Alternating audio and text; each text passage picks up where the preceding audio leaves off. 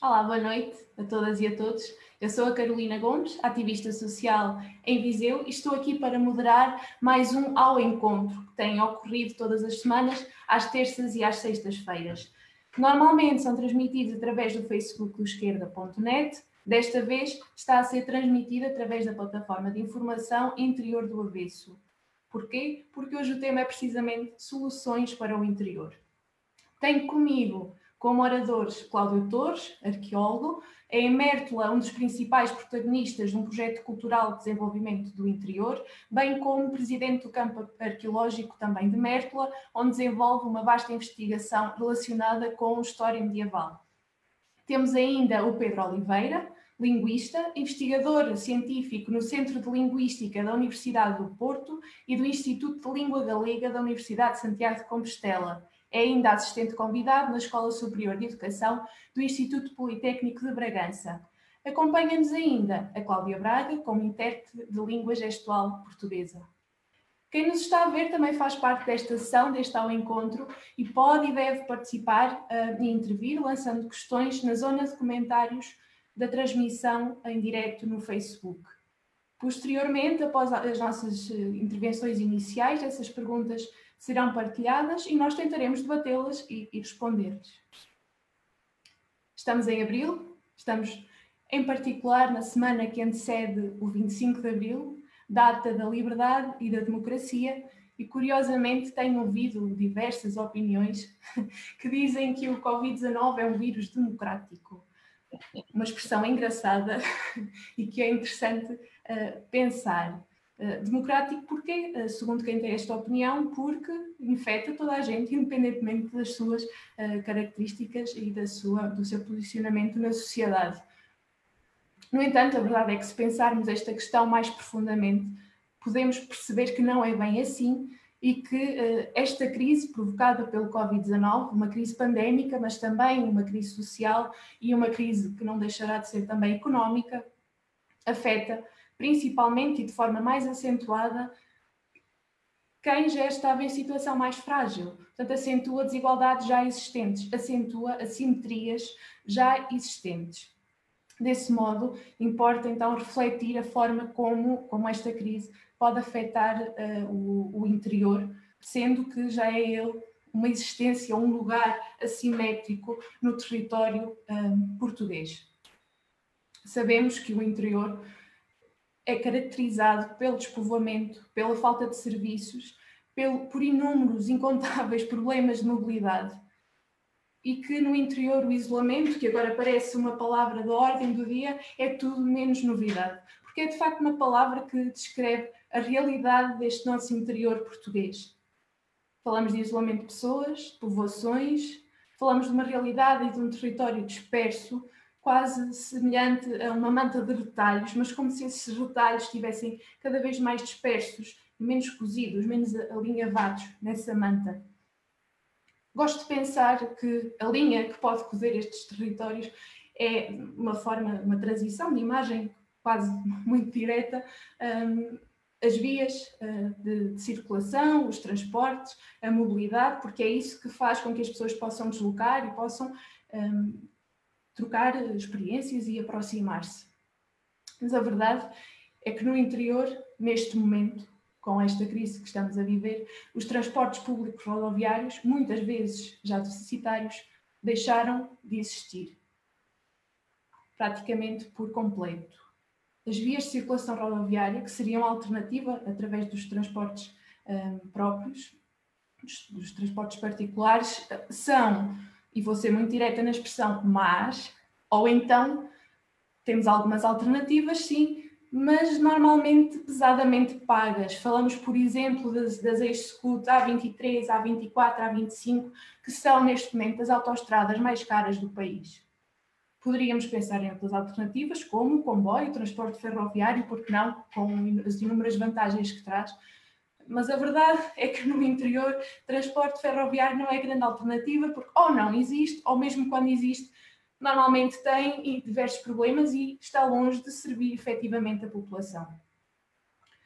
Se falamos de um território em que os, os serviços públicos de proximidade não existem, em que os serviços públicos são escassos uh, são dispersos, não estão em contacto próximo com a população, conjugando isto a estes problemas de mobilidade, então o acesso a estes serviços torna-se ainda mais, mais precário, mais difícil. E neste, neste futuro próximo, principalmente quando quando certas rotinas começarem a ser recuperadas, isto vai se sentir ainda mais, porque o que é que vai acontecer quando as aulas presenciais, por exemplo, para o secundário, uh, voltarem a existir e estamos num, num, num momento de, de déficit de, de, de transporte e de capacidade de mobilidade. O que acontece, por exemplo, se alguém precisar de ir a um centro de saúde, precisar de ir a uma consulta num hospital, que não seja de forma urgente, quando neste momento nem os transportes rodoviários que existiam muitos sítios, muitas vezes dois horários, um de manhã, um ao fim do dia, e neste momento nem isso existe. O que acontece quando algumas fábricas que estão fechadas, entretanto, reabrirem um, e muitas, muitas dos trabalhadores e trabalhadoras destas fábricas estão dependentes do transporte público. A verdade é que o interior apesar da paisagem ser bonita, de se respirar bem, uma qualidade do ar incrível, e estou a falar ironicamente, são coisas que eu já ouvi, que já me disseram. apesar disto, falta muito para uma qualidade de vida uh, efetivamente boa uh, no interior.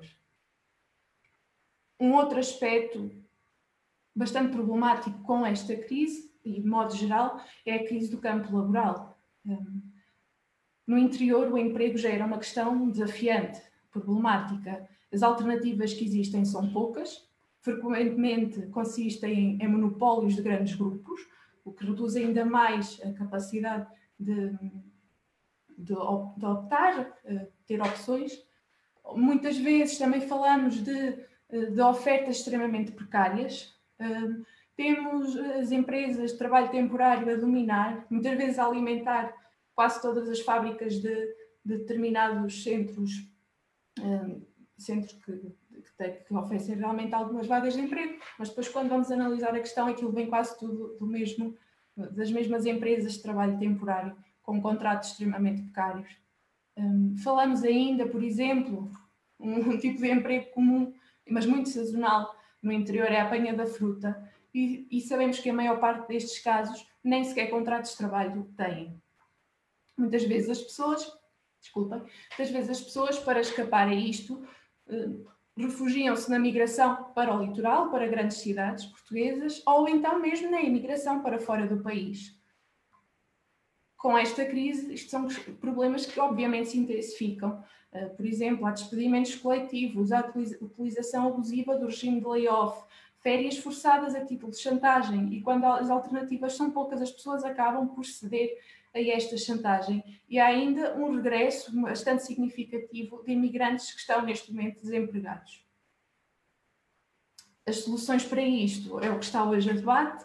Um, os meus colegas de mesa poderão ter uh, outras perspectivas sobre o interior, a ideia também é essa, perspectivas uh, diversas e para enriquecer o debate as soluções para estes problemas que apresentei, contudo, não serão muito diferentes das soluções que já eram requeridas antes. A verdade é que se já eram precisas antes, neste momento são ainda mais emergentes. Porque se as coisas estão, eram complicadas, se estão complicadas agora, o que se avizinha, o que se prevê, não é todo positivo, não é todo um cenário animador para, para o interior, para a coesão territorial, para a qualidade de vida, para se consiga emprego e para diminuir uh, o despovoamento. Vou agora passar a palavra ao Cláudio Torres. Muito obrigado. Pois esta é, uma, é a visão, é aquilo que provoca, precisamente, que foi provocado pela própria civilização, que é obrigar a população a vir para o litoral. O litoral preparar-se historicamente para receber esta massa de gente expulsa do, do, de outras zonas do país. E essa expulsão é isso que, que, acaba, que acabamos de ouvir. Há causas antigas que continuam, que, que, que se acumulam, e, portanto, há toda uma, uma, e uma vaga de gente que é empurrada do interior, é, é obrigada a fugir, a vir refugiar-se no mundo urbano do litoral. É essa a questão. É por isso que eu acho que é muito importante neste momento não é regressar, é, é conseguir conquistar um espaço diferente que não seja a acumulação urbana junto do mar, junto das zonas de grande, do grande comércio antigo. Neste momento é possível encontrarmos formas de, de, de, de habitar e de habitar com qualidade neste interior? Acho que sim. Que começa a haver condições, eu, por exemplo, estou a tentar vir para aqui há 40 anos, é uma zona talvez das mais deprimidas do país, esta zona aqui de Mertels, a zona da, da, da, da grande planície, da pobreza in, in, interior. E, portanto, foi um pouco a aposta e tentar perceber melhor também este território. E, portanto, o que é que se pode fazer e como se pode fazer? Aqui tentei, de certa forma, organizar formas de desenvolvimento através da ciência através da investigação científica. Quer dizer, motivar, valorizar, encontrar formas de fixação. E não só fixação, chamar gente interessante, interessada, que venha, que, que se fixe aqui, porque depois é preciso alargar, alargar para todo o território. Porque a pequena vilazinha onde eu estou hoje, é Mértola, com mil e poucos habitantes, é uma estrutura pobre, muito bonita, com o, o, o, conjunto urbano junto a um rio fantástico que é, que é o Guadiana. É um espaço bonito, com condições de poder, não é alargar-se, não é criar aqui uma grande cidade, felizmente, espero bem que não, mas criar aqui condições de habitabilidade com boa qualidade. E isto não é possível fazê-lo além desta tentativa de criar uma estrutura uh, científica, alargar aquilo que eu acho que é o fundamental, que é a agricultura. Nós temos de agarrar a agricultura, de saber desenvolver aquilo que vai em breve faltar. É que o mundo urbano, hoje, da nossa civilização, come muito, que é normal, estamos a ficar gordos, é, é também normal. Simplesmente não chega. Cada vez vai haver menos. Ou a gente avança compreende, desenvolve, organiza formas agrícolas eh, inovadoras, ou então a gente não tem condições de poder continuar, porque a concentração urbana está a criar manchas de pobreza enormes à volta das cidades. E, portanto, este interior tem condições fantásticas para poder desenvolver aquilo que nos alimenta. É que nós ainda, mesmo que a gente queira, não pode escapar a ter de comer da terra, porque é, é daí que vem a comida, não vem do outro lado ainda. A gente pode dar à, à caça de pássaros e de, de, de, por aí, mas não chega. Portanto, a gente tem de voltar, agarrar e saber desenvolver a terra para ela nos dar de comer. Portanto, o futuro, o futuro também passa pela forma de desenvolvimento da agricultura. Sabermos aproveitar e sabermos como é que esta agricultura, esta terra, pode dar mais e melhor, mas com qualidade também. Portanto, esta simultaneidade entre um desenvolvimento técnico-científico e uma, e uma sabedoria na organização da terra, porque esta terra aqui em todo o Alentejo foram, foi a grande propriedade, foram as grandes extensões dizer, riqueza, claro, para vender muito trigo, claro, mas isso não foi o desenvolvimento do interior. Toda essa imensidade de terras aproveitadas para trigo empurraram as populações para fora. Foram embora, foram para Lisboa, foram para o Algarve, fugiram daqui, foram para, para a imigração. Portanto, nós estamos neste momento numa situação em que temos de saber reaproveitar a própria posse da terra, o desenvolvimento da terra em microculturas, em uma, uma nova, eh, um novo aproveitamento desta terra para poder alimentar-nos a nós próprios, que, que viemos para cá, e principalmente àqueles que ainda vão vir, porque eles vão ser expulsos das cidades. Virá uma, uma população de jovens que quer também, vai querer participar, que quer vir fixar-se, porque a, a tal qualidade, o bom ar, a, a bela paisagem, o, os espaços lindíssimos, a água limpa, tudo isso vai chamar e vai atrair o, o, novas populações. Oxalá a gente saiba como, como desenvolver esta a base fundamental do interior, que é a agricultura, que é a terra e a terra que, tem que produz para a nossa própria sobrevivência. Obrigada, Cláudia. Dá? Bom. uh, vou voltar a, lançar o apelo e lembrar as pessoas que, que, entretanto, nos estão a ver, podem participar neste debate levantando questões uh, na zona de comentários do, da transmissão em direto do Facebook. Entretanto, passo ao meu outro colega de mesa, Pedro Oliveira.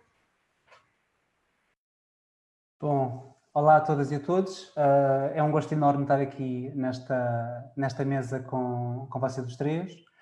Um, e depois da, da brilhante introdução que a Carolina fez relativamente à big picture do, do interior, que é um bocadinho aquilo que se passa de norte a sul, uh, o Cláudio, um, para mim, tocou em dois pontos muito, muito importantes. E uh, um, é um bocadinho sobre isso que eu queria uh, desenvolver aquilo que eu, que eu hoje trazia, que é a importância da ciência e da inovação no interior e não só a ciência e a inovação, mas aliar a ciência e a inovação à terra e, à, uh, e às regiões. Um, e por isso é eu queria falar um bocadinho sobre um, aquilo que, um, que me tem trazido uh, maiores preocupações, que é efetivamente o, o, ensino, o, o ensino superior, e eu trago aqui alguns números para depois, também se quisermos depois fazer um debate sobre isso, termos aqui alguma, alguma base uh, uh, numérica. Portanto, só para contextualizar, de, de, todos os alunos inscritos no ensino superior em Portugal, só 6,7% estão uh, inscritos no interior norte a sul. Não chega a 7% dos alunos nas nossas universidades e politécnicos do interior. Portanto, isto mostra logo bem qual é que é a desigualdade territorial que Portugal atravessa. Obviamente que, este, que este, esta desigualdade traz desinvestimento, não é? E o, e o desinvestimento trouxe algumas coisas que, que, não, que não aconteciam no passado, mas que hoje nós já começamos a observar. Uh, só a título de exemplo, uh, os cursos de arquitetura paisagista das universidades de Évora e da Universidade de Trás-os-Montes Alto Douro encerraram. Um, um curso, por exemplo, como a Engenharia Florestal, que é de elevada importância para uma região como Trás-os-Montes, uh, o curso de Engenharia Florestal da UTAD teve 4 alunos, enquanto o de Lisboa teve 25 alunos. É? Obviamente que um, não é que os alunos não escolham a Universidade de Lisboa, mas os alunos têm que perceber que, ou melhor, os órgãos do Estado têm que perceber que quanto mais for o, investimento nas regiões e nas instituições do, do, do, interior, mais os alunos procuram essas instituições. Obviamente que um curso como Engenharia Florestal na, na, numa região que é fustigada todos os anos por incêndios, faz todo sentido ter uh, uh, tantos alunos quanto possível todos os anos, não é? Um, outra notícia também que eu, que eu, que eu hoje uh, procurei, no início deste ano letivo, os politécnicos de Santarém, de Tomar e, o, e, o, e de Castelo Branco estavam sem dinheiro e estavam em risco de não ter suporte financeiro. Como é que é possível? Nós temos instituições do, do ensino superior no interior que têm dificuldades financeiras, que têm que fazer ginásticas financeiras para pagar salários e subsídios de, de férias e de Natal. Um, eu, eu, hoje tentei procurar, uh, uh, só a título de exemplo, quando os alunos tinham o, o Politécnico de Tomar, eu encontrei uh, aqui um número de 1974 alunos em 2008 distribuídos por todas as escolas. Não chega a 2 mil alunos. Um politécnico como o de um, o Tomar. E se calhar o, o Cláudio saberá melhor que eu. Uh, uh, o curso, por exemplo, de conservação e restauro foi um dos primeiros no país na, no Politécnico Tomar e hoje não preenche nem metade das vagas. Não preenche as vagas. Uh, isto demonstra objetivamente que é um, que é um desinvestimento na, na, na, no, nas instituições do interior, quando, por exemplo, o mesmo curso de, de conservação e restauro no, na Universidade Nova de Lisboa excedeu o número de, de, de vagas. É? Um, obviamente que estes resultados vão levar a, a, a, inevitavelmente ao fecho de algumas, de algumas instituições que têm uma importância no desenvolvimento regional incalculável. E não falamos só de desenvolvimento regional, falamos regional, desenvolvimento económico, desenvolvimento social e cultural. As pessoas precisam de sentir que as, que as universidades fazem parte das suas regiões e que estão ali para lhes levar conhecimento. É? Às vezes, as universidades e os politécnicos fecham-se um bocadinho em si e não, e não levam esse conhecimento às pessoas. E é preciso, aliás, aquilo que, que que, que o Cláudio apontou. Um, hoje, hoje as universidades estão, uh, e eu falo das universidades porque é onde está uh, grande parte do investimento. Um, só, só, só a Universidade de Lisboa teve 27 centros de investigação financiados com uh, uh, 1,5 milhões de euros. 27, sendo que no interior apenas 5 tiveram tal financiamento.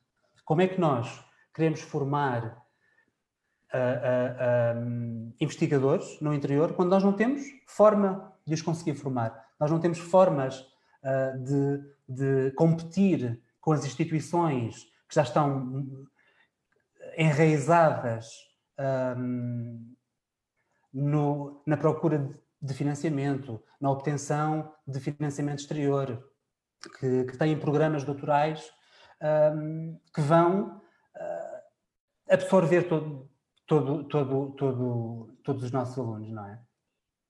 Obviamente que as universidades uh, e os politécnicos do interior tiveram que, que, criar uma fórmula diferente para conseguir obter, obter uh, financiamento e obter alunos, não é? Portanto, só a título de exemplo, a UTAD teve um aumento de 40% de alunos internacionais.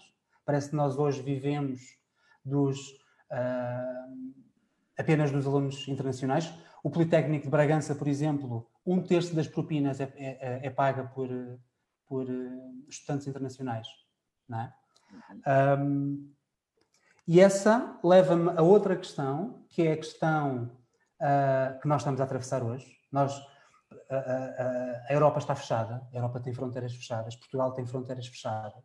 E se as instituições do interior necessitam tanto de alunos vindos do exterior, como é que esses alunos poderão voltar para o novo ano letivo, seja para começar novos cursos, seja para concluir os cursos um, que já começaram, não é? Um, e, e,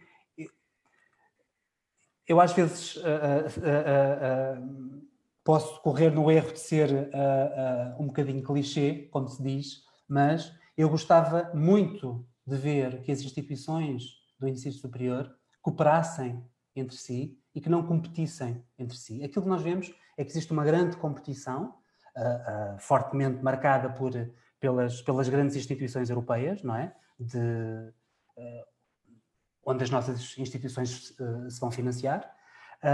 há uma grande pressão para que as instituições lutem entre si para ver qual é que é aquela que terá, terá o, maior financiamento. Carolina, eu não sei se tenho mais tempo, se já usei os meus 10 minutos, não.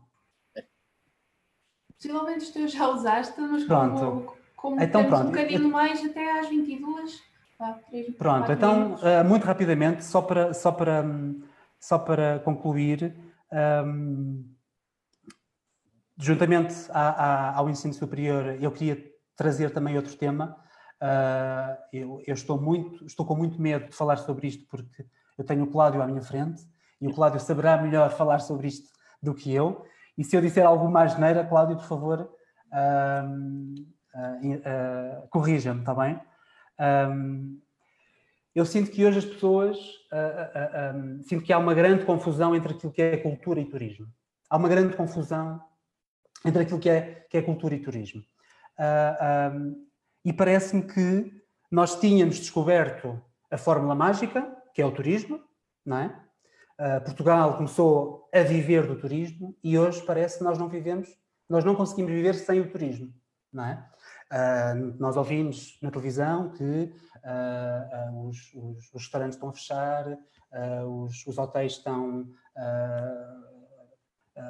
a fechar em layoff e a fechar, e, e, e, e, grande parte da economia ou do setor da economia que está diretamente relacionado com o turismo está a descambar.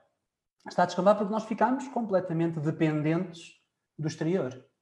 E eu falo disto relativamente aos, um, aos, a, a, a, aos núcleos museológicos, um, que para mim, obviamente, uh, devem ser, devem ser uh, uh, difusores da cultura para, para a comunidade. Não é? Portanto, a comunidade tem que sentir que vive ou seja, tem que sentir que aquela, aquele núcleo museológico lhe pertence e que faz parte de si, faz parte da sua cultura, porque só assim é que as pessoas hum, querem fazer parte da cultura. Hum, o, o, último relatório do turismo de Porto e Norte dá conta de alguns proveitos económicos do turismo em 2018 e desses, desses, uh, desses proveitos uh, económicos, só 6% vieram para o Douro e 4% para, para terras trás dos montes. Eu tinha. Ah, um, 5% dos visitantes dos museus em, em, em Trás-os-Montes, 5%, só 5% é que são habitantes nacionais. As pessoas da Terra não vão aos museus. As pessoas da Terra acham que uh, uh, uh, aquele espaço não é deles. E isso preocupa-me bastante, porque obviamente que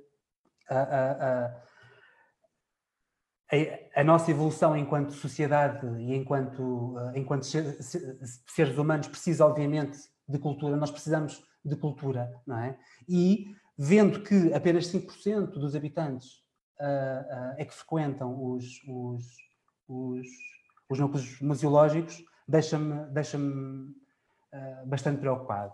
E por isso é que é, eu, eu acho que é, que é urgente redefinir uma política cultural de apoio às artes e à criação, obviamente, uh, ao teatro, à dança, à música, à programação, às associações que fazem um papel importantíssimo na região, um, ao associativismo cultural, ao cinema, à, internacionaliza à internacionalização um, da nova cultura. E eu acho que hoje os museus têm essa oportunidade um, de envolver a, a, comunidade na sua programação.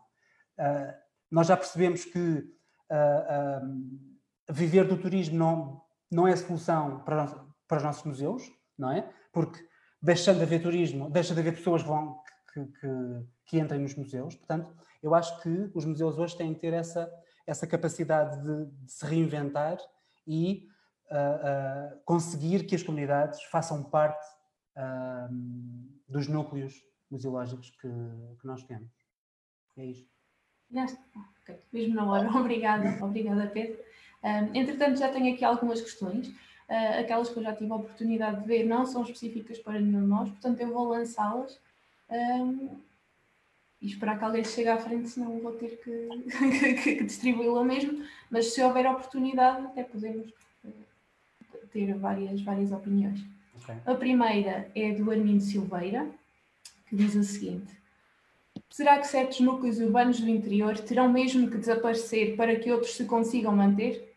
Como vamos eleger as que vamos deixar cair e as que vamos apostar? Bem sei que os governos desde há décadas vão elegendo, e eleger aparece sempre entre aspas, quem fica com a retirada de serviços públicos. Será que quem luta para que os serviços que foram retirados voltem, voltem estão a lutar ingloriamente? Pois, eu gostava de, de, de, abordar esse tema também. Há aqui e uma série de temas também que foram abordados pelo, pelo, pelo meu companheiro anterior. Portanto, a questão do turismo é muito importante também, e também eu queria abordar. e depois desenvolver aqui algumas outras questões que, que, que acho pertinentes. Agora, este, este aspecto, aqui levantado pela pergunta do nosso ouvinte, não sei se é obrigatório, porque nós estamos neste momento há anos a assistir a um, claro, a um despovoamento do interior, necessariamente, mas há uma certa concentração. Ou seja, há uma série de pequenas cidades do interior que têm aguentado, por razões várias, históricas, eh, de, de pequeno desenvolvimento, de, de, de, uma certa concentração regional ou micro-regional, e, portanto, eh, como é que vai como é que vai ser o futuro, ou seja, quais é que vão resistir, desenvolver-se e, e, criar nova nova potencialidade regional? É um bocado difícil ainda hoje para perceber, mas estamos a perceber alguma coisa mais, que é há uma concentração ou microconcentrações regionais que talvez nos, nos indiquem já o que é que pode acontecer brevemente, num, numa primeira fase quais, quais são os polos, pequenas vilas ou vilas, até mesmo aldeias, algumas aldeias que, que estão a desaparecer e outras que estão a crescer. Portanto, há, é toda uma dinâmica que nós temos de perceber, de aproveitar e de integrar num projeto de desenvolvimento para o interior. Porque este, este, essa dinâmica que tem levado tudo para o litoral, de certa forma, nós estamos numa, numa charneira porque as zonas de, de litoral estão super eh, carregadas de gente já. Há uma concentração, muitas vezes demasiada, em certas zonas, em certas cidades do litoral. O Algarve, por exemplo, como, e, e, começa a ter uma concentração, não é o Algarve que está, é, é o litoral apenas. O interior do Algarve são zona, é a zona de serras muito bonita, com, com potencialidades fantásticas, e que está completamente a, a, ser chupado pelo litoral. E o litoral é o turismo eh, de massas, o, o turismo da, da, da, da hotelaria e das praias, não é? Portanto, são questões que cada zona tem de ter a, a, sua análise a sério e a contribuição das suas populações. Agora, há qualquer coisa interessante que é há alguns polos que têm de ser desenvolvidos, que têm de ser considerados como, como, como polos agregadores do, e do interior. Está a ver, eu estou aqui a tentar há anos, a, a tentar fazer, criar qualquer coisa de desenvolvimento nesse sentido. A Vilóriazinha tem 1.100 habitantes, tem vindo a diminuir, mas tem vindo de qualquer forma aqui a concentrar uma série de gente que veio de fora já, que aqui se fixou, aqui criou um centro de investigação e essa, e essa, e essa dinâmica, digamos assim, já vai ser imparável. Eu não vou durar muito mais tempo, claro, isto um desses dias eu, eu, eu vou pifar, como é normal. Outra gente já veio, já se instalou, há gente aqui interessante a trabalhar, há vários projetos de, de desenvolvimento ligados à, à investigação científica e tal, não universitária diretamente. Nós criamos aqui uma pequena rede, ou seja, temos contactos interessantes com, com o Algarve, com a Universidade do Algarve, com a, e a Universidade de Évora, com Coimbra, com Lisboa. Portanto, há aqui uma certa rede que está a desenvolver. Porquê? Porque nós temos aqui qualquer coisa mais já, já consistente. Temos aqui uma biblioteca razoável, com cerca de 20 mil volumes, que, que já é procurada. E esta biblioteca já é um, um polo agregador de gente que, que vem consultar, que vem aqui. Há coisas feitas já do ponto de vista de investigação científica, algumas novidades. Há uma arqueologia que começou a ser um pouquinho mais do que estudar esta região, abrir um pouco mais, um, um, pouco mais ao norte da África, um pouco mais aqui à zona da Andaluzia, um pouco mais aqui à volta deste território. Portanto, há condições para criar um polo e este polo já não, não vai voltar para trás. Tem aqui já condições para se desenvolver para, para, e para criar aqui qualquer coisa de mais interessante e de sólido localmente. Há, há jovens que vão embora, muitas vezes são porque são eh, é a própria civilização escolar que nós temos que obriga o jovem a ir embora, a ir a preparar-se para ir a Lisboa, ir para a grande cidade. E muitas vezes esses vão. Mas o problema é que começa a haver, neste momento, algum regresso. Esses que já foram, agora começam a encontrar o vazio na cidade, encontraram o que não, não esperavam e, e, e começam a querer regressar à sua terra, onde começa a haver coisas mais interessantes. Portanto, esta dinâmica pode criar criar-se também a nível nacional em vários outros pontos, porque é o futuro decisivo também para estas zonas do interior. Tem de haver aqui um polo agregador, polos que chamem, que atraiam, que fixem e que aguentem aqui nestas zonas do interior eh, toda uma série de esperanças, de projetos e de projetos de vida. É evidente que faltam financiamentos. É evidente que as universidades estão a ser esvaziadas aqui no interior para favorecer as do litoral. É normal, é normal. Isso foi isso tudo motivado pela própria uh, dinâmica do ensino, de, uh, o, o, nosso ensino liceal que motiva as pessoas a irem embora. Não se estudam as coisas locais, tudo se vai para uma série de, de, de, de clichês que são chamados para, para a grande cidade. Agora, é um projeto, ou são projetos, que começam a, a, surgir. Acho que é a nossa geração, é a vossa geração, mais do que a minha, como é óbvio, que tem de fazer, que tem de lutar, que tem de organizar este tipo de dinâmicas que podem ou que podem puxar um pouquinho os objetivos aqui para estas zonas do interior. Obrigada, Cláudia. Acho que é uma boa, uma boa resposta à pergunta. E se calhar, Pedro, a te a próxima. Pode ser? Sim. Então, é uma pergunta enviada pelo António Gomes, que diz o seguinte: O regresso dos jovens ao, ao interior, no Alentejo, o acesso à terra está a tornar-se insustentável com o avanço do investimento nas megaproduções intensivas e superintensivas. A instalação no interior exige grande força de vontade por causa do desinvestimento clamoroso nas instituições regionais e em infraestruturas acessíveis, nomeadamente redes de transporte e comunicações, banda larga, por exemplo. Não é bem uma pergunta, é mais um contributo. Eh, e apesar claro. de dar o Alentejo como exemplo, acho que é, é bastante geral. Por isso, Não, e é importante ser, ser, ser lembrada uh, a plantação selvagem neste momento em todo o Alentejo, que é aquilo que é o resto do passado. O Alentejo foi criado à volta de grandes latifúndios. Esses grandes latifúndios apanharam com certo golpe com o 25 de Abril. Houve uma certa ruptura, houve, um, houve uma fuga. Muitos dos proprietários que foram para o Brasil foram embora.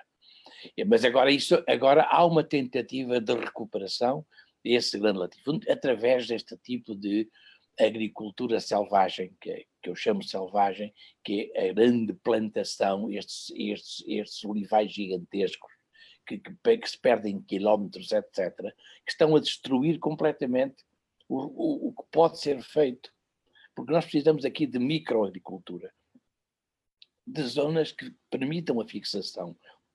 Esta, esta, esta grande, estas grandes herdades gigantescas com grandes plantações afastam as pessoas, são zonas inabitáveis, nem sequer a caça já existe. Os, e até os animais têm de fugir dali porque não, não podem andar a comer só rama de oliveira, como é óbvio, não é? Portanto, é uma, é uma selva que está a ser alimentada e que não se percebe que vai ter consequências dramáticas para o futuro próximo também. Oxalá isto ainda são restos, porquê? Porque nós, nós é começamos a ter uma coisa fundamental no Alentejo, que é água. Desde o Alqueva, e não só, há mais rios, Alguadianas e outros rios também, que têm água, e a água era fundamental para criar uma agricultura à escala humana, com condições de, de, de, de do plantio de hortas e de hortícolas e de frutícolas, etc., que permitam precisamente a fixação das pessoas. Porque as pessoas querem a variedade, querem essa, essa, aquilo que dá esses, esses campos eh, lindíssimos de, de, e variados, com muitas plantações de, de, de muitas espécies que permitem alimentar a população. Portanto, é possível, é possível que a médio termo estas, muitas destas uh, herdades gigantes com, com, com estas, uh, estes tapetes de, de Oliveira, muitos deles vão morrer, espero bem, que, que vão, vão, vão perder rentabilidade, de certa forma. Isto talvez nos ajude num futuro próximo a criar e a desenvolver e a, e a, e a reorganizar o território e, e, para fugir a estas grandes plantações. Sim, eu só, eu só queria acrescentar, uh, uh, e pegando naquilo que, na última coisa que o, que o Carlos, que o, que o Cláudio disse, um, obviamente que nós precisamos de aliar a ciência ao território nós precisamos de perceber quais é são as necessidades do território. Uh, esta crise mostrou-nos também outra coisa. Mostrou-nos que nós precisamos mais de agricultores do que de jogadores de futebol. Nós esquecemos um bocadinho que os, que os agricultores existem, que nós precisamos dos agricultores e não precisamos, obviamente, de aquilo que, que o Cláudio apelida de, de culturas selvagens, de culturas intensivas, de produção intensiva, um, porque nós hoje temos notícias de, de, produtores que não estão a conseguir escoar o seu produto. A subprodução é, é, é, é, é tal é tal tamanho gigantesca, não é? Que nós não estamos a conseguir escoar o nosso produto. E não estamos a conseguir porque, porque uh, nós temos estas, estas produções selvagens uh, que o Cláudio uh, apontou um, que, que, estão a destruir rios, que estão a destruir, a destruir o, o, território, uh, e nós precisávamos que as instituições que estão no interior conseguissem formar recursos humanos altamente qualificados. Os nossos novos agricultores têm que se vão ter que se adaptar à, à, à nova realidade, que são as alterações climáticas, não é? Nós vemos todos os anos que se, que existem produções que são devastadas uh, pelas alterações climáticas, não é? E nós precisamos de conseguir levar pessoas para o terreno que consigam formar, uh, uh, consigam dar um contributo para os nossos agricultores, para aquelas pessoas não se sentirem sozinhas, não é? No meio de uma catástrofe que, que está a acontecer. Claro, havia também outra, outra, outra questão que há pouco esqueci, portanto, que era falar um pouco sobre o turismo, porque aqui que, que, que tu há bocado abordaste a questão do turismo, porque é importante a gente perceber o turismo, por exemplo, para nós aqui, nós neste momento, esta, esta, esta terrinha, não é, pequenina, com seus mil e tal habitantes, nós criamos aqui um conjunto de museus, são, são nove núcleos museológicos aqui nesta pequena terra, e há uma procura, claro. O habitante, o habitante, viu uma vez, não volta. Portanto, e foram toda, todos os habitantes, já foram ver os museus. Mas viram uma vez. Acabou. Não voltam. A não ser que haja qualquer coisa de muito importante que aconteça no museu que o obrigue a ir lá outra vez, não é? Isso ainda é um, é um, é um, é um problema que ainda não está bem, bem, bem, bem organizado. Agora, esta massa de gente que vem hoje a Mértola, são cerca de 50 mil visitantes que vêm a Mértola por causa dos museus. Dos museus que estão inseridos num, num contexto urbano, nesta, nesta, nesta bonita paisagem urbana. Agora, a questão é, é que os museus como estão distribuídos, são nove que estão distribuídos pela vila toda. E um, um, dos aspectos interessantes que nós aqui conseguimos fazer, e pensámos no assunto inicialmente, que é não permitir sinalética. Não estão indicados.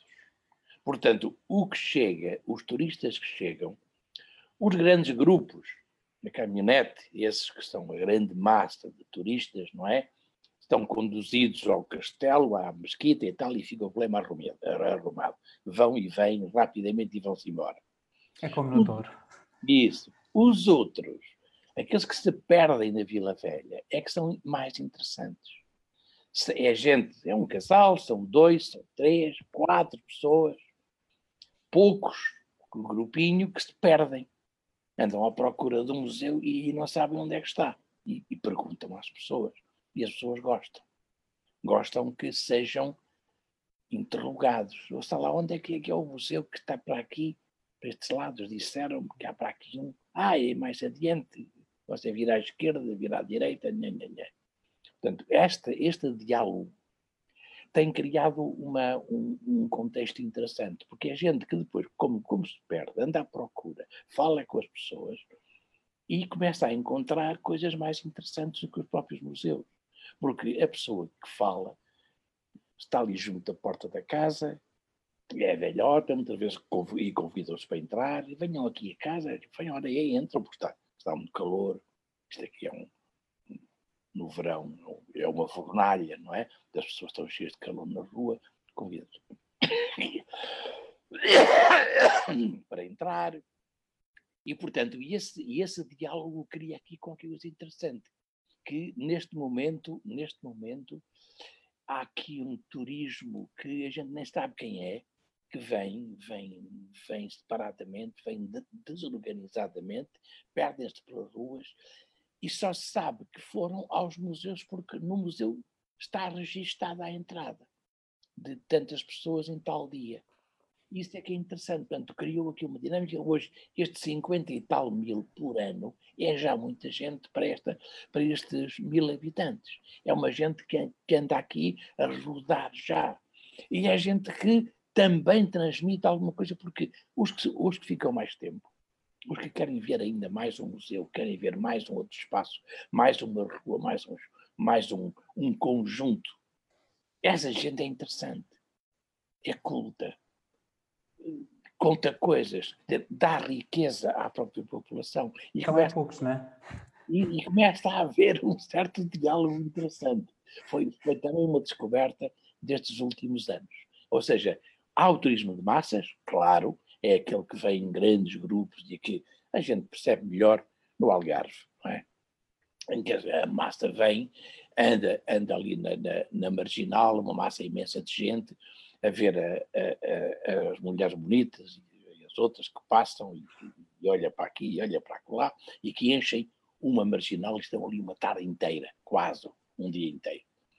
Aqui é um bocado diferente, por razões várias ligadas a, a, este contexto, e começa a haver esse tipo de turismo, que é um turismo em que a pessoa, nós temos, já, já temos aqui uma larga dezena de, de pessoas que vieram ver, viram e começaram a querer voltar para cá, a fixar-se.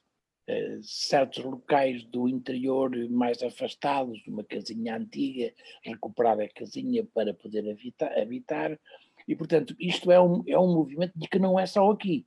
Começa a haver este movimento interessante para o interior, que começa a haver uma fixação dos urbanos mais ou menos desenraizados ou que estão a desenraizar, que querem fixar-se e ficar por aqui no meio da paisagem e no meio de coisas que gostaram de ver. Portanto, são questões interessantes também e talvez seja o futuro para este interior e que possa permitir organizar aqui uma, uma outro tipo de paisagem que não só estes olivais e esta, e esta, esta selva Sim capitalista que está ainda aqui aí, a florescer.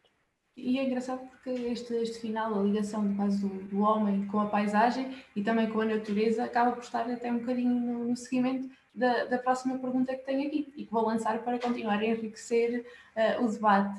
É a pergunta do Rui Sá, um, que diz o seguinte: gostaria de colocar uma pergunta aos intervenientes. Esta pandemia deriva da péssima relação que o humano tem para com a natureza e daí ter emergido um vírus que passou a barreira das espécies humanas e passou para os humanos. O que é que o interior e agentes que aí habitam podem demonstrar sobre esta relação disfuncional entre humanos e natureza? Posso, posso responder? Sim, claro, claro que sim. Quer dizer, isto é, é curioso porque esse, o levantar essa questão hoje é fundamental também, porque esta questão deste vírus, desta pandemia que está aqui a organizar ou, de, ou a desorganizar uma, e uma paisagem humana a nível nacional e planetário, não é só nacional, é também sou convencido, uma, uma incompreensão, uma, uma violência e que foi feita também à própria paisagem e aos, aos, seus componentes. Portanto, é o, ainda não foi encontrada a vacina, é verdade. Um dia vai ser encontrada, vai ser daqui a uns meses, a um ano, isso a gente não sabe bem. Mas vai ser, é um, é um fenómeno que talvez nos alerte, alerte para pensar melhor o que é que andamos a fazer. Todos. O relacionamento. As formas, por exemplo, nós agora estamos, isto aqui, de repente veio atacar fundamentalmente os velhos. Nas, eh, nos lares de velhotes, etc., estão a morrer como tortos, coitadinhos. Portanto, estão, estão neste momento, foi um ataque. Mais tarde pode vir outra coisa qualquer que ataca as crianças ou que ataca os adultos, etc. São questões que nós temos de começar a integrar, a integrar na, na, na, na nossa vida, porque estarmos hoje confinados, como eu estou aqui hoje em casa, você não está em casa, mas está, está quase, não é? Estamos todos confinados em casa neste momento e, é, e, e estamos a perder condições de, não só de, de convívio, de aprendimento, de contactos. As escolas estão fechadas as, e as universidades estão fechadas também. Portanto, há um atraso, há uma, há uma violência, não é? Que, de certa forma, de certa forma, estou inteiramente de acordo, é uma consequência do não sabermos, ter, de, não termos sabido lidar com um conjunto, com uma paisagem, com o resto, o resto da, da, da, do povoamento e das pessoas e dos animais, não é? Estamos numa situação em que talvez isto nos sirva para começar também a abordar o relacionamento e as formas como nos relacionamos, de forma a aprender ou a poder encontrar antivírus, antivírus sociais que permitam organizarmos melhor a nossa sociedade.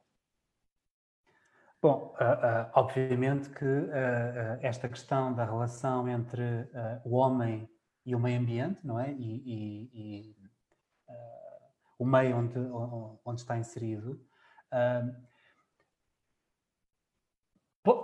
pode, obviamente, explicar um bocadinho o porquê da existência deste vírus ter, ter afetado tanto uh, os humanos como uh, afetado. Nós hoje estamos, estamos perante uma, uma constante urbanização das cidades, não é? Portanto, nós hoje precisamos de ocupar espaço, nós, nós precisamos de ocupar terreno.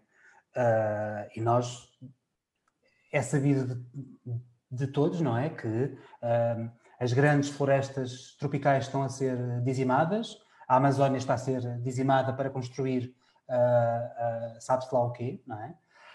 Um, e nós, a sensação que eu tenho é que nós estamos a ocupar um espaço que não é nosso. Nós estamos a invadir um espaço que sempre foi uh, equilibrado. Portanto, os humanos tinham uh, o seu espaço, os animais tinham o seu espaço, cada um de nós sabia muito bem onde é que uh, se enquadrava, mas um, o capitalismo desenfreado é cada vez tão impulsionador para que uh, as cidades se expandam, para que as pessoas se expandam, não é? Nós, nós temos um, um, um planeta uh, com uma população uh, cada vez maior, nós precisamos de ocupar espaços que não são nossos. Obviamente que, ocupando nossos espaços que eram à partida de outras espécies, não é? vivendo nós até então em equilíbrio, não é? Esta relação de, de de equilíbrio entre o homem e, a, e, as outras espécies, vai levar a que cada vez mais vírus uh, comecem, comecem a afetar o, os seres humanos. Não é? E obviamente que, um, assim como o, o, Cláudio disse que o Algarve não é todo igual, o Norte também não é todo igual, não é? Portanto, nós vemos que um, um, nós temos, os últimos números são cerca de quase 13 mil infectados no Norte não é no norte. Obviamente não é no norte, não é? Nós temos 13 mil infectados na, na região do Grande Porto, não é? Um, porque efetivamente é onde está a massa populacional, não é? Portanto, Um, as pessoas do interior conseguiram um, que era o modus vivendi, não é? Portanto, até mais ou menos ao início do século XX, um, era do meio rural uh, uh, que Portugal vivia, não é? Deixámos uh, que a industrialização nos roubasse as pessoas para o, para o, para o, para o litoral um, e houve uma massificação do, do litoral e obviamente que são nas, nas regiões onde existe mais população que este vírus, por exemplo, é mais, está mais presente. Não é?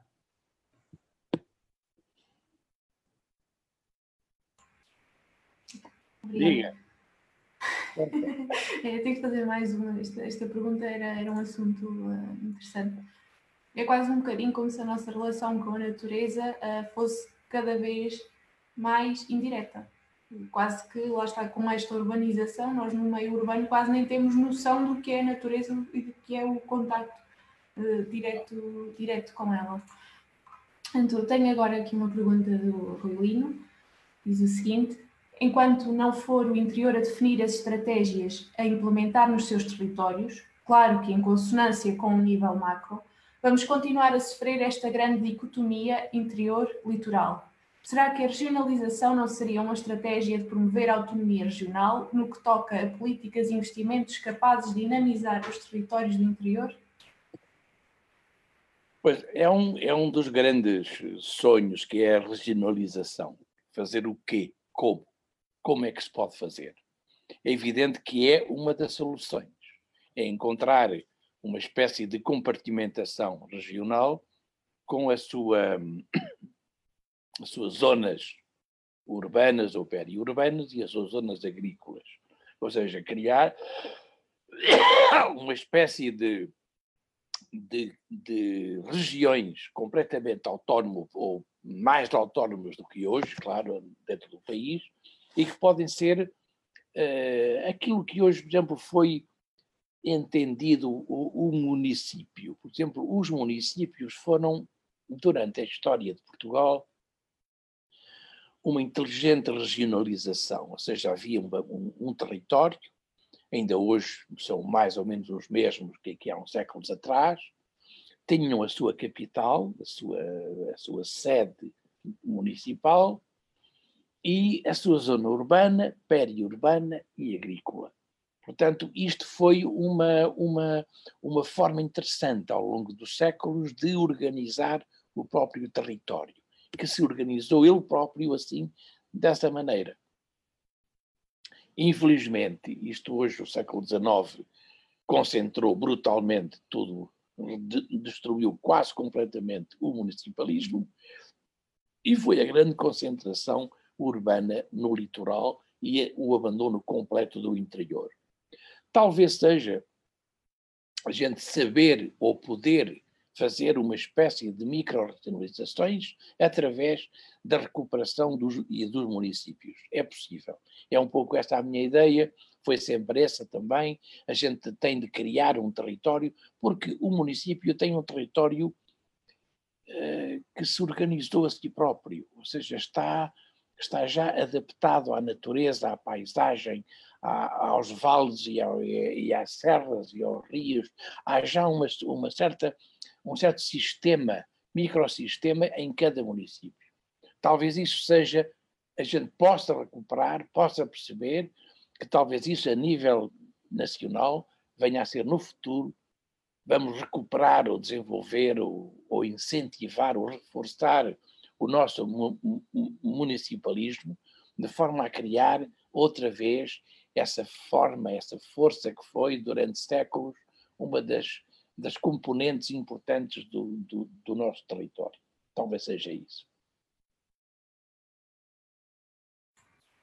Pedro, queres dizer alguma coisa? Pedro. Depois da intervenção do, do Cláudio, eu não tenho muito mais a acrescentar. Uh, obviamente que uh, nós somos um, somos um país uh, uh, bastante desigual, bastante desigual. Obviamente que há uma, que há uma, que há uma uh, divisão clara entre aquilo que é interior e litoral, mas um, mesmo dentro de cada, mesmo dentro desta macro-unidade que é o interior, obviamente que existem regiões que são completamente diferentes de outras. Claro. E uh, uh, aquilo que o Cláudio acabou de dizer representa, obviamente, as nossas necessidades territoriais, porque é preciso olhar para cada uma delas e perceber quais é que são as necessidades que cada uma delas precisa. Não? É? Eh, eu penso que, que, neste momento está pouca sensibilidade a nível macro, utilizando a expressão que o, que o, Rui, Lino, que o Rui Lino recorreu, uh, para algumas das, das, problemáticas mais sensíveis e mais particulares de cada, de cada zona ou de cada região, embora elas não, não existam uh, consolidadas como tal. Eu penso que é essencial e que é importante avançarmos para, para um debate de, de uma regionalização sensível a estas questões, a estas diferenças, a estas uh, particularidades territoriais e que seja uma regionalização que potencializa laços já existentes, redes já existentes. Uh, isto porque, embora neste momento não existam regiões, uh, acabaram por surgir, surgir necessidade de um órgão ali quase intermédio entre os nacionais e os municipais. E todos sabemos que temos assim as comunidades intermunicipais, que são órgãos não eleitos, que também é problemático. Funcionam mal. Funcionam. E que funcionam mal, uh, e de forma muito questionável. Uh, pronto, que também isto não é solução. Uh, por outro lado, também começamos a ter uma descentralização democrática, e descentralização sim é importante, mas o que se verificou foi que ela consistiu basicamente na municipalização de, algumas, de, algumas, de algumas coisas, como a gestão das escolas, etc não dotando os municípios também dos meios para o poder fazer. Exatamente. Isto desencadeia muitas vezes em atribuir isto depois a empresas privadas e isto é todo um ciclo, um ciclo difícil e que eu acho que ainda torna mais urgente o debate de um, sobre uma regionalização como a queremos, se a queremos, como a queremos uh, e em que moldes. Isso, claro. que, isso é, eu aqui é, é tentei, está a ver, eu, eu aqui tentei um pouco isso, que é a pequeno, o pequeno município onde é possível criar uma estrutura, uma estrutura, aquilo que aqui criei, uh, o Parque Natural, uh, o Centro de, de, Investigação, o Campo Arqueológico, todos estes, estes organismos que foram fundamentais e que são fundamentais ainda hoje para delimitar e organizar um território. Cada território deste género tem de ter uma certa e, e, e diferenças, ou seja, não pode ser igual, idêntico. Aqui foi a questão eh, histórica e arqueológica que, que justificou uma certa identidade. Hoje, a pessoa de Mértola tem, tem orgulho nos seus museus, tem orgulho na sua história, tem orgulho no seu castelo, nas suas, no, no seu passado, de, de, uma certa forma. Sente, sente esse orgulho e quer e gosta de ter esse passado, ou ter tido esse passado. Agora, outra, outras zonas têm outras riquezas fantásticas, as mais variadas, e, portanto, tem de haver realmente uma, uma, uma sabedoria territorial, cada zona criar a sua, a sua própria identidade, a sua força, a sua força anímica, que lhe permita não só justificar a sua existência, como abrir portas para o futuro. Obrigada. Uh, neste momento não vou ler mais nenhuma pergunta, estamos a caminhar para o final da nossa sessão soluções para o interior. Já dissemos muito e muito está ainda por dizer. Isto porque o interior é precisamente assim, plural, diverso, rico, é um mundo a descobrir. Uh, Vou-vos dar a oportunidade para dizerem umas últimas palavras, se assim o desejarem. Ah, é? Ótimo. Sim. Eu, eu gostei, foi uma, foi uma experiência interessante estar aqui a falarmos todos. É pena que, que, não te, que a gente não esteja à volta de uma mesa a poder beber um copo para, para acompanhar o, o, o paleio, mas foi interessante, não é? Porque isto pode abrir portas para poder escolher, escolher debates, escolher ideias, escolher temas para poder abordar e, e falar, é? e falar neste momento a gente precisa de ter o encontro com mais outras coisas variadas, outro, outras, outras ideias, outros sítios.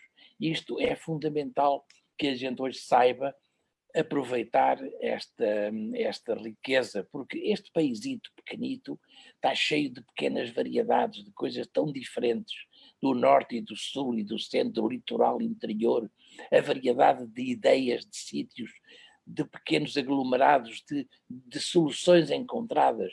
É, é uma riqueza interessantíssima. Eu estive muitos anos a viver na Roménia por razões históricas antigas. Aquilo também andei à procura lá de do estava estava na rádio, claro, a fazer uma emissão para Portugal para contra o contra o regime na, na, nessa altura, mas os buracos que, que apanhava era para ir ao interior, ver, as, ver aqueles interiores, aquelas montanhas, aquelas paisagens, aquele, aquela zona lindíssima daquele país e todo aquele interior também, que dava condições para poder criar pequenos aglomerados, pequenas cidades, pequenas aldeias eh, que, que tinham a sua autonomia, o seu território muito bem delimitado.